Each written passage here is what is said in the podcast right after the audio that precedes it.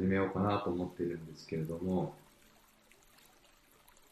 まあ、特に企画なんか決まってないですよね。企画何も決まってなくて、だから皆さんの声みたいなのをうまくこう、拾いながら、そうですねらいいなって。ちょっと気になることとか時事ネタなんかをそうです先生にお伺いして、まあちょっとライブで配信したり、ポッドキャストをやったりみたいな感じですかね。コメント出てくるんですかコメント出てきてますね。あ、でもこうやって遡れますよ。うん。なんか聞きたいこととか言ってもらえれば。そうですね。なんか質問があれば、あの、このメス、メス、ここかな？ここのメッセージに 書いてもらえるとありがたいですね。えー、うわ、すごい。どんどん増えてる。っていうかみんな夏休みだよね。そうか、まあ今ちょうどお昼ぐらいですインインスタ開いて。ああ、そっか。じゃあ休憩中とか、そんなぐらいの時間帯かな。うん。何のスポーツしてたんですかって質問来てますね。野球やってました。ずっと野球です。あはーいつから始めていつまでやってたんですか？小4から始めて、高3ぐらいまで、うーん本格的にやってましたね。は質問したい質。質問してください。い。試合前の気持ちの持ち方を教えてくださいって書いてあります。これはもういろんな質問ありますけど、はい一番おすすめなのはやっぱ感感謝するってのは大事ですね。感謝する？は例えば神様にみたいなことですか？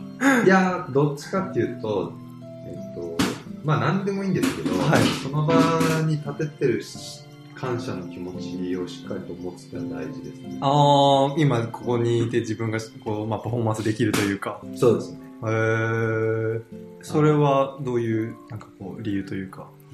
なんか一応、科学的に分かっていて、はい。カリフォルニア大学のブレインズ博士の実験でですね、はい。103人に難しい単語テストを受けてもらうんですよ。ほで、3つグループ分けて、う。はい。で A グループは何もしなくて、はい。で、あ俺の顔見えてるで、B グループは自尊心を高めるってやつと。で、最後に C グループは感謝の気持ちを持つっていう。へー1回目のテストは普通に受けてもらって、はいですごい難しい単語テストなんで、はい。解けれなかったらしいんですね。アメリカの人なんですけども。はで、えっ、と、その後に、今言った何もしないグループと自尊心を高めるってことをやって、はい。もう一つのグループはその感謝の気持ちを持つってことをやると、はいまあ A グループを何もしないっていうのを100にすると、B の自尊心を高めるグループって110。うん、まあちょっと上がった感じそうですね。まあ、要は10%、110%上がったってに対して、まあ、感謝の気持ちを持つと150も増えた。150。そう。だいぶ違いますね。そうなんですよ。はあ、なるほどで、その感謝するっていうのが、実は運動機能向上したりとか、あと人間関係向上させるっていうので、非常にこう感謝する気持ちって大事だと思いますね。へえ。じゃあなんか脳、脳だけじゃなくて、こう、まあ、体のパフォーマンスも上がるということなんですね。そうなんですよ。で、実際。際に感謝し続けると、10年で前頭前野の、なんかその脳の厚みが0.1ミリ増えるらしいんですよ。ほでえその0.1ミリって結構ちっちゃく感じるんだけども、はいえっと、まあ、1年に換算すると約1000万個の脳細胞が増えるっていうふうに言われてるらしいです。それすごいですね。でさらに予測する働きのある、まあ、頭皮質っていう脳の部位の、まあ、厚みが0.2ミリ増えるらしいんで、まあはいとにかく、まあ、感謝し続けてればいいんだってことです。じゃあ確かに試合前は感謝しましょうということなんですね。いやなんで、なんか自信持ちたいとか、うん不安をなんとかしたいとか、緊張をなんとかしたいとかじゃなくて、はいまずこの場に立てる気持ちに感謝しようねっていうところからスタートだと思うんですよね。ああ、確かに。なんかそうなると、感謝すると自信とかパフォーマンス、自分のパフォーマンスがあんま関係なくなりますもんね。そうなんですよ。だから自信があれば結果が出るかっていうのは、まあ確かにそうなんだけれども、その超越した、なんかある意味、悟りを開く はいはいはい。境地に行くには、やっぱそういったところに行きたいんだよね。はで自信を持つっていうのも、はいと場合によっては過信につながっちゃう可能性もあるから、ああのまあ、自己効力感っていうのを高めるのは大事だと言われるけれども、はいそういう過信になっちゃう可能性もあるし、例えば自信を持ったのに結果が出なければ、はい。あとあと後付けで、ああれは結局自信じゃなくて過信なんだ、過信だったんだとか思っちゃったり、あ無理してこう自信なんか持たない方がいいんじゃないかと思い込んじゃうなるほど、なるほど。であれば感謝の気持ちをどれだけ強く持てるかっていうのが大事かな。確かにね、感謝がなんか、行き過ぎてなんか変な感じになるとあんまイメージわからないですもんね。なんですよ。見てる選手で、その試合中、なんだろうな、まあ、ある射撃の選手で、はい。1回目の予選目終わった時に、はいあんまりいい順位じゃなかったんですよ。はで、たまたま僕はその試合があるっていうのを知っていて、今予選が終わってこんな状態でした。あ。はい。でそこでメール返すことができたら。で、その時に、まあ、とにかくこの前に立てる感謝の気持ち大切にしてね。で既読するだけされたんですよ。返事は返ってこなかったですね。返事が返ってえーでも、、その後に返ってきたメールが、うん優勝しました。えいや、本当にびっくりしましー、それはやばいですね。た。まあ、それはまあ一つ一例に過ぎないんで、みんなに当てはまるとは限らないけれども、あただこう、すごく追い込まれてるぐらいだったら、感謝する気持ちって大事だよねー。。思いあます。ー。なるほどよ。めちゃくちゃ勉強になりますね。ね、自信を持つ前に感謝するっていうの。すよね。なんかいろんな質問来てるかさ僕 NBA を結構見るんですけど、あの、ステファン・カリーってあの、今すごい選手いるじゃないですか。スリーポイントでだと必ずこう十字架を切ってこう手にこう感謝してるんですよね。で、そうするとまあ調子いいと。まあ、いつもやってるんですけど、ルーティンでもあるんですけど、なんかそういうところも繋がってくるのかなと思いますね。じゃあちょっと鈴木さんなんか気になる質問チョイスしてもらってさっきどこ守ってたんですかっていう質問来てましたね。な。あ、どこも野球で、はい。うピッチャーでしたね。ピッチャーとファーストと外野やってました。ーん。なんか、野球のポジションってどうやって決まるんですか？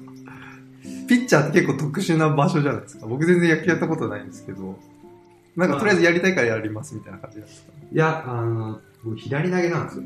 あ左投げだから、左投げのポジションって限られちゃうんですよ。ー。へー。で大体ピッチャーかファーストか外野なんですよ。あ、なるほど。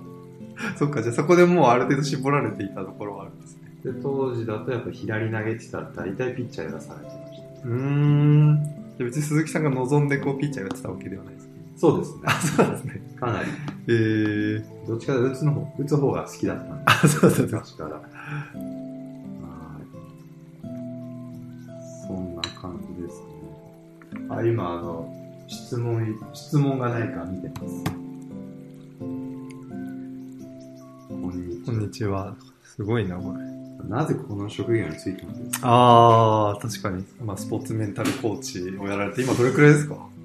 あーっと、年数にすると多分、7年目です、ーん、すごいな。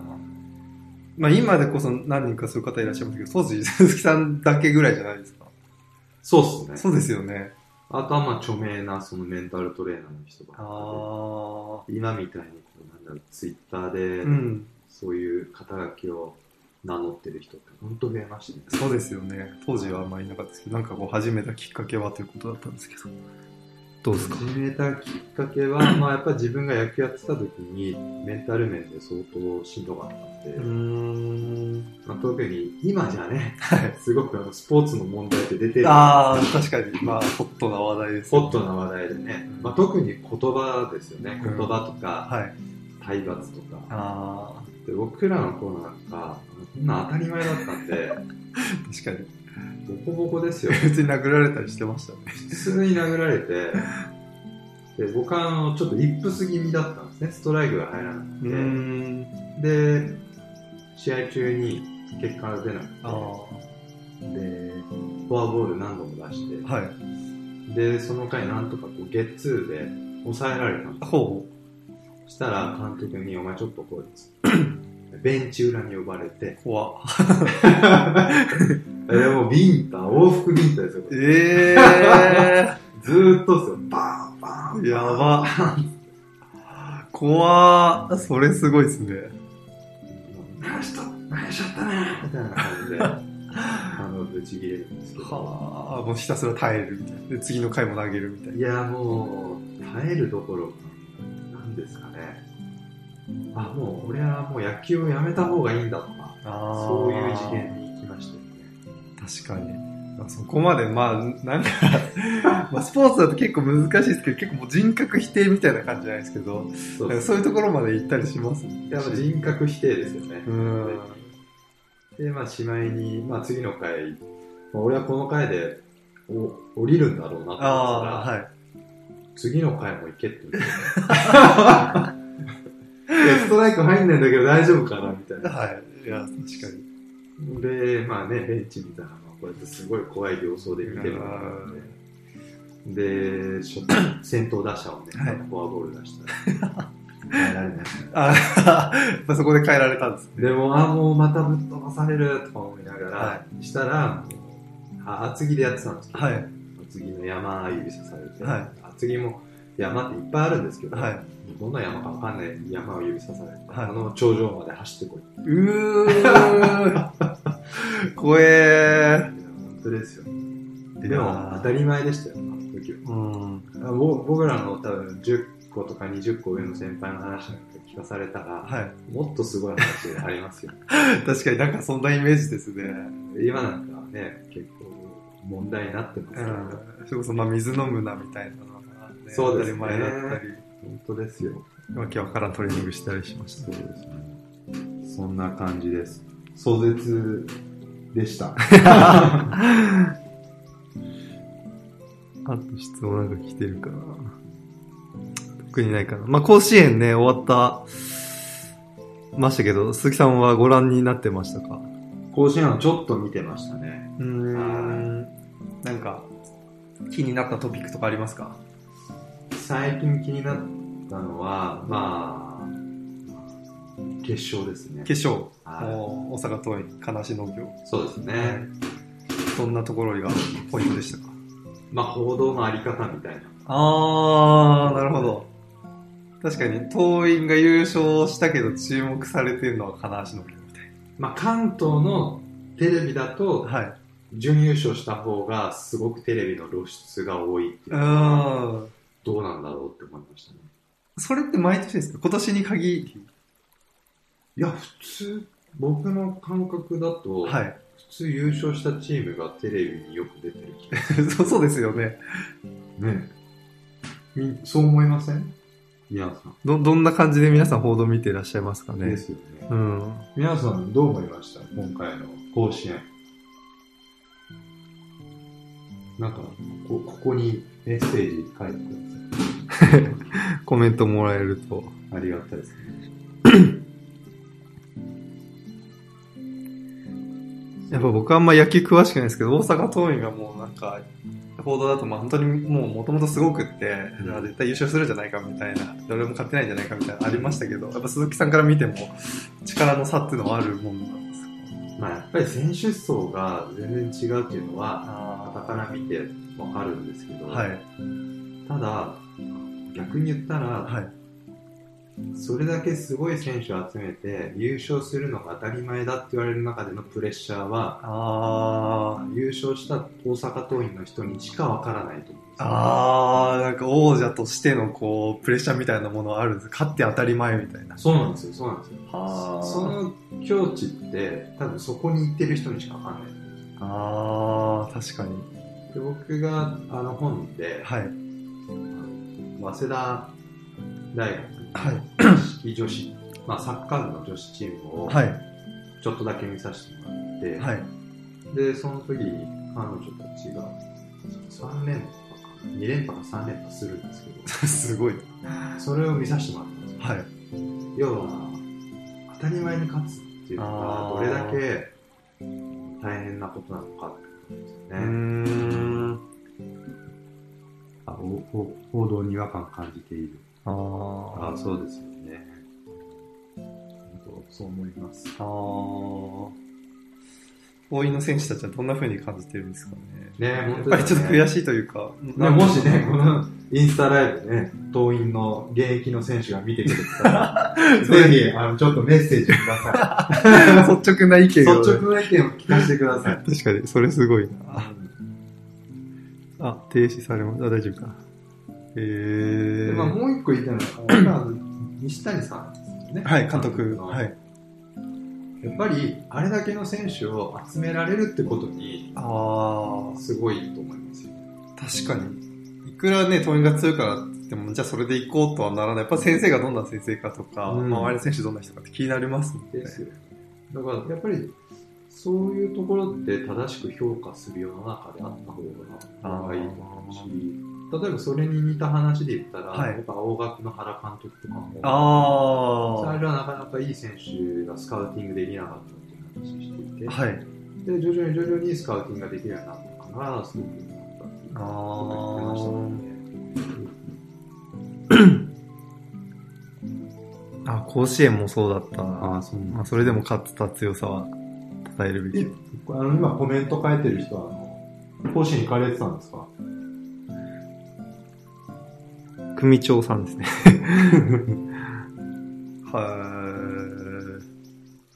い。じゃあなんかそうなるとあれなんですかね。その監督の人間力みたいなところも、まあ、やっぱり大事というか、いや教える側の人間力っていうのはすごく、実は見られてる部分であるんですね。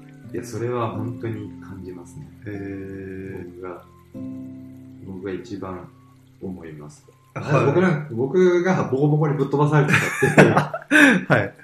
この監督のもとで甲子園目指したいとか思えなかったですよね。あー。普通に。本当に。確かになんかこう、まあ、ワールドカップとかいろんなの見てて、なんかいいチームだなって思うのは、本当監督を勝たせたかったみたいなことを言う選手がいたりするじゃないですか。そういう信頼関係っていうのはやっぱり、いや、本当そうですよ。あだって監督が言ってるけど、結局選手間で話し合って、ーはい。監督のしあれはやめようとか、意味ないですからね。確かに、そうなりますよね。本当にそう思いますよ。ああ。いや面白いですいや、面白いですね。いいですね、このインスタライブ。インスタライブすごいですね。今、これで何分ぐらいだったの？今、10、今17分ぐらいです、多分。10人今10人見てる？今12ですね。メンタルを強くするために必要なことは何ですか？というご質問来てます。強くするには、うん語り出したら長くなる。確かに、壮大なテーマです。そうです。面白い。なるほど。うんいいですね。こういうの。面白い。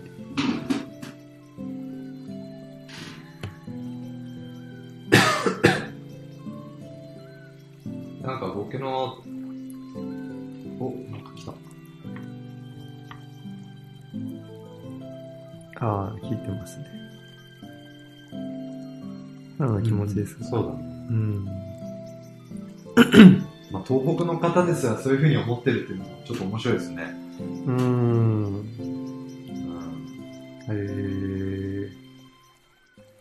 まあでもか、ね、金島のよ吉田くんですかね。はいああの方はすごいいいピッチャーだなって単純に思いましたね。その野球のスキルっていうか、まあ普通にうまいということですか？うまいと思いましたね。普通に甲子園出る前から、あすごいいいなって思いました、ね。へえ。もともとそんなにでも注目はされてたりはしなかったんですか？でももともとやっぱりいいせピッチャーだなみたいな感じではあったんですか？なんか注目はあったみたいですね。んで、どこだっけ？などっかがなんか一本釣りしたかったんだけど、やっぱりこう有名になっちゃったから、あもう12球団競合になるんじゃないかとか言ってましたけど。あ、なるほど、なるほど。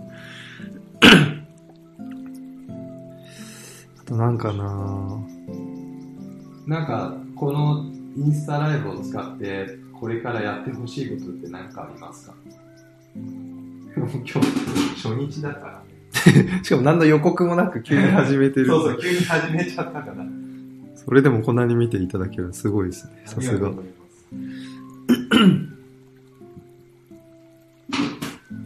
この変身マシンが面白いですね。うん。なんかこう、テーマ決めて、はいそのテーマを、この時間にやりましょうみたいなのが面白いかもしれないです。確かちょっと時間差なんで。に。あ、質問コーナー。質問コーナーね、それはもう作っていいですよね。なんか30分で、なんか構成決めて、ああ、いいですね。時事ネタ、じゃあ今日の、ワンポイントレッスン、質問コーナーみたいな。そうそうそう、いや、それ楽しそう。ライブでやってみて。でそのライブを、あれかもですね。ポッドキャストうん、そうですねで。配信してもいいかもしれうないですね。ん。これは面白い企画ですね。あとはね、やりたいのは、こ個人的なやつですけど、はい一緒に野球観戦するみたいな。あ、みんなで？このライブで。あ、ライブで？ライブで。あ一緒にはいないんだけど、あ。はい。ただ一緒にこう野球見るみたいな。同じ時間を共有して、みんながこうコメント書いたりみたいな。そうそうそう。ここはプロジェクターあるんで、そのプロジェクター越しに、例えばなんかの試合見なえがら、やーっ、ても面白い。確かに。なんか鈴木さんの解説付きでみたいああ、そうそうそうそう。な。それはめっちゃ面白いです。この先生ルーあ、この選手ルーティンしてるんですね。ああ、そうそうそう。今こういうメンタルでいきましょうみたいなのいいです。は今、時間的に。じゃあなんか、最後に誰か質問を、質問を書いてください。したら、なんか、い。答えて。なんか答えて今日は終わります。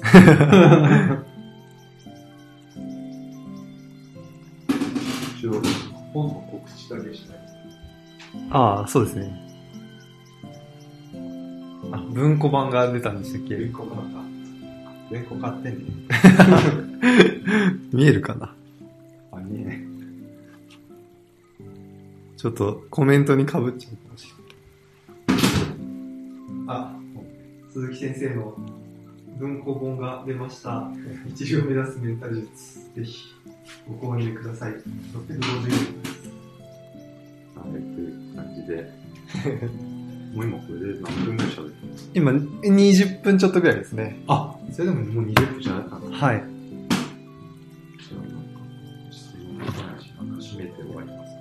そうですね。じゃあまたなんか時々こんな感じでライブ配信ができると 面白いですからね。はい。じゃあ最後かな。ではまた次回という感じですかね。はい、次回ということで。はい。ありがとうございました。ありがとうございました。